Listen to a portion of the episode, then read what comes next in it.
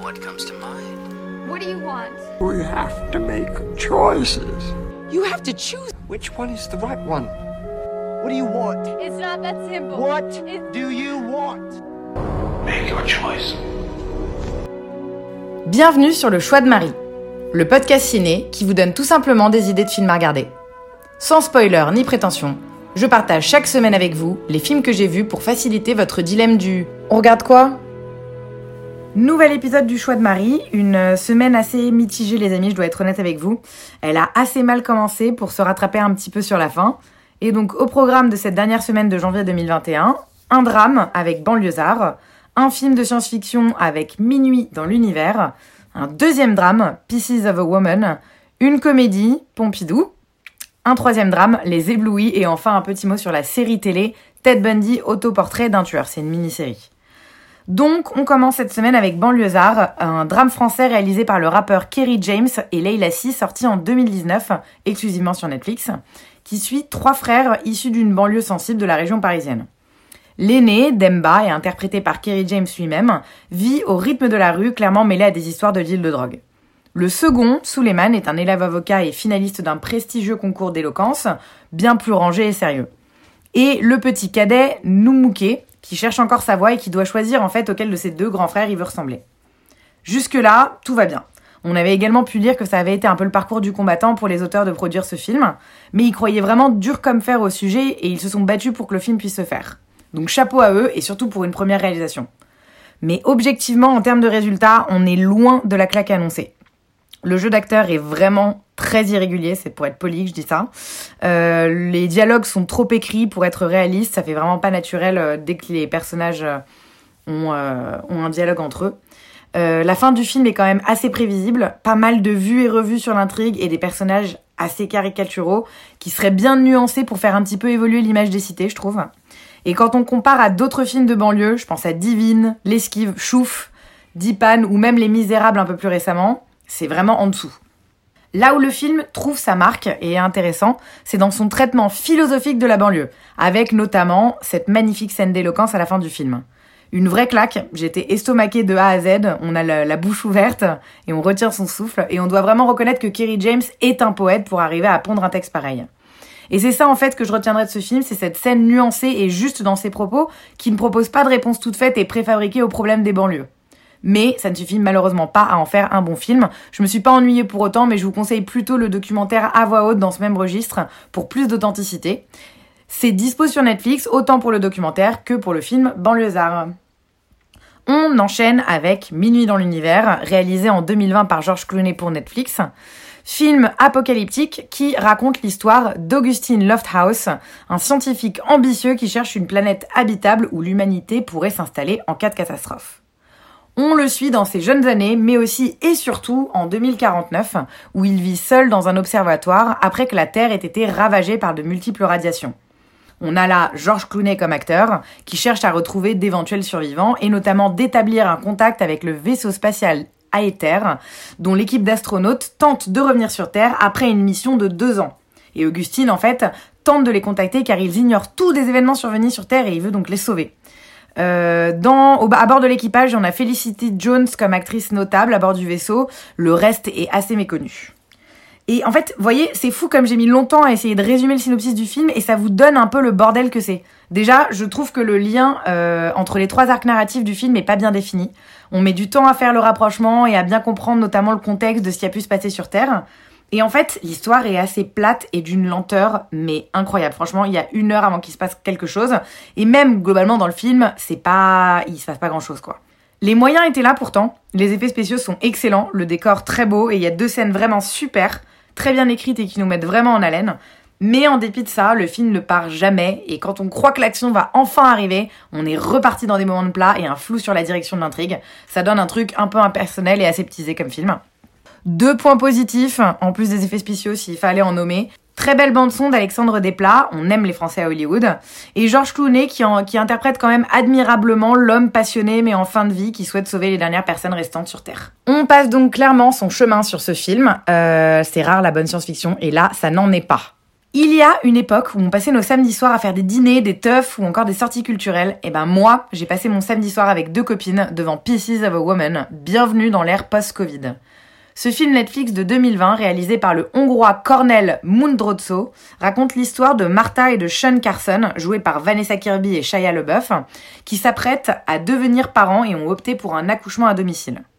Leur vie bascule lorsque la jeune femme perd son bébé, malgré l'assistance d'une sage-femme, et Martha doit donc apprendre à faire son deuil tout en subissant une mère intrusive, un mari de plus en plus irritable et la gestion du procès de la sage-femme qui est poursuivi en fait pour acte de négligence. Malgré quelques longueurs, on est sur un film qui marque au fer rouge. Je pense bien évidemment à cette scène d'accouchement au tout début du film, qui relève réellement de la prouesse dramatique comme technique. Impossible de vous le, présenter autrement. On est sur un plan séquence de quasiment 25 minutes, qui sont sans doute les 25 minutes les plus intenses que l'année 2020 nous a offert au cinéma. Le trio d'acteurs est exceptionnel et nous permet de vivre chaque seconde de ce cauchemar comme si on y était. Par la suite, le film est touchant sans pour autant être inoubliable en raison de quelques longueurs, comme je disais, et surtout en fait des scènes de tension servies sur un plateau et parfois sans réel crescendo. Le cast, comme je le disais, est excellent. Vanessa Kirby, qu'on avait vu surtout dans des seconds rôles un peu de cruche, est vraiment mais bouleversante. Shia LeBeouf joue un peu son rôle de mec impulsif, mais il est très très bon. Et il y a aussi Hélène Bernstein qui jouait la terrifiante maman de Requiem for a Dream et qui est excellente là à nouveau en mère dominatrice, qui dicte à sa fille comment vivre son deuil. En somme, un très bon vivier d'acteurs pour les nominations aux Oscars qui arrivent prochainement dans ce film très personnel et bouleversant, qui est par ailleurs très intime car il semblerait que le réalisateur et sa femme aient connu ce drame dans leur vie. Lors d'une interview, il affirmait notamment que le travail de deuil va au-delà des frontières de la compréhension et du contrôle pour nous tous, mais il nous apporte aussi la capacité de renaître. Une jolie leçon de tolérance et d'humanité pour ce film que je vous invite à découvrir sur Netflix, sauf si vous êtes sensible sur ces questions d'accouchement. Clairement, je ne le conseillerais pas à quelqu'un qui est sur le point d'accoucher. On va pas se mentir. Un petit bol d'air frais du dimanche matin pour apporter un peu de légèreté à cette semaine ciné qui est quand même un peu pesante.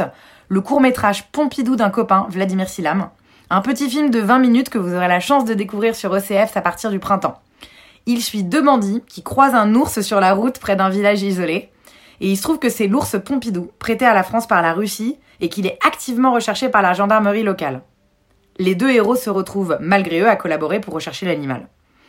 C'était une projection privée au cinéma pour ce film. Quel bonheur de se retrouver dans une salle, même si ce n'était que pour 20 minutes. Et on passe un très bon moment. C'est drôle, c'est loufoque, c'est léger. Les acteurs sont très bons et les situations vraiment absurdes. On a bien besoin de ça en ce moment, donc je le recommande chaudement à tous les abonnés OCS lorsqu'il sera dispo, donc au printemps. Et pour revenir un peu à la morosité, parce que je dois être un petit peu maso cette semaine, j'ai terminé dimanche soir avec Les Éblouis, le premier film de Sacha Suko, sorti en novembre 2019 au cinéma. Euh, c'est un film qui tourne autour du personnage de Camille, une jeune adolescente passionnée de cirque et aînée d'une famille nombreuse, qui se retrouve un jour à intégrer une communauté religieuse avec sa famille. Ses parents s'investissent pleinement et la jeune fille doit accepter ce nouveau mode de vie qui remet en question ses envies, mais aussi et surtout ses valeurs. Comme vous pouvez l'imaginer, ça tourne rapidement à la dérive sectaire. Alors un très bon premier film, pardon, qui selon moi euh, met un peu de lumière sur un phénomène assez peu connu en France. On a vraiment cette image des églises évangélistes américaines où ils sont tous un peu possédés à hurler Praise Jesus Christ, Lord our Savior. Mais c'est beaucoup moins commun de trouver ça à domicile en France. Et j'ai été immergée dans un univers totalement inconnu et malsain qui monte crescendo en tension et qui nous permet rapidement de comprendre en fait les intentions de Sarah Souko. Ayant elle-même vécu euh, pendant dix ans avec sa famille lorsqu'elle était enfant et ado au sein d'une communauté charismatique, elle a ressenti le besoin de réaliser un film de fiction sur ce sujet. Le résultat est prenant et porté par un casting remarquable. Camille Cotin en mère de famille transportée et habitée, un rôle à l'inverse total de ses personnages de connasse et d'Andrea Martel, et elle est hyper bonne dedans. Jean-Pierre Daroussin, charismatique comme jamais en chef du clan religieux.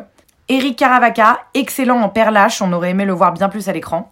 Et bien sûr, Céleste Brunkel, que je n'avais jamais vue avant, elle a été repérée au cours Florent, en fait, directement par Sarah Souko, qui n'a pas un rôle facile en interprétant la jeune Camille, mais qui s'en sort foutrement bien. Un super film à voir, euh, qui est dispo en streaming sur Canal ou à l'achat et la location sur Apple TV et Orange. J'ai également terminé cette semaine Ted Bundy, autoportrait d'un tueur, euh, une mini-série Netflix de Joe Berlinger qui vise à décrypter la personnalité du fameux tueur en série américain à l'aide d'images d'archives sonores inédites, euh, alors que ce dernier se trouvait en fait dans le couloir de la mort.